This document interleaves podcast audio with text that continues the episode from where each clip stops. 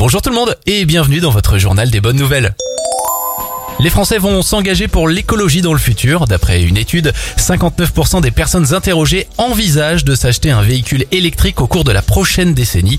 Dans cette étude, on apprend également que les Français sont de plus en plus nombreux à vouloir réduire leur empreinte carbone.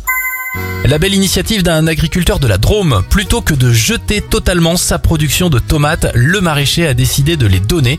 L'opération a été un énorme succès. Tout le week-end, des dizaines de voitures ont défilé devant sa parcelle.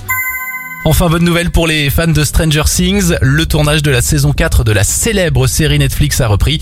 Tournage qui, je vous le rappelle, avait été interrompu depuis mars dernier. La nouvelle enflamme depuis quelques heures les réseaux sociaux. C'était le journal des bonnes nouvelles. Il est à retrouver là, maintenant, tout de suite sur notre site internet radioscope.com.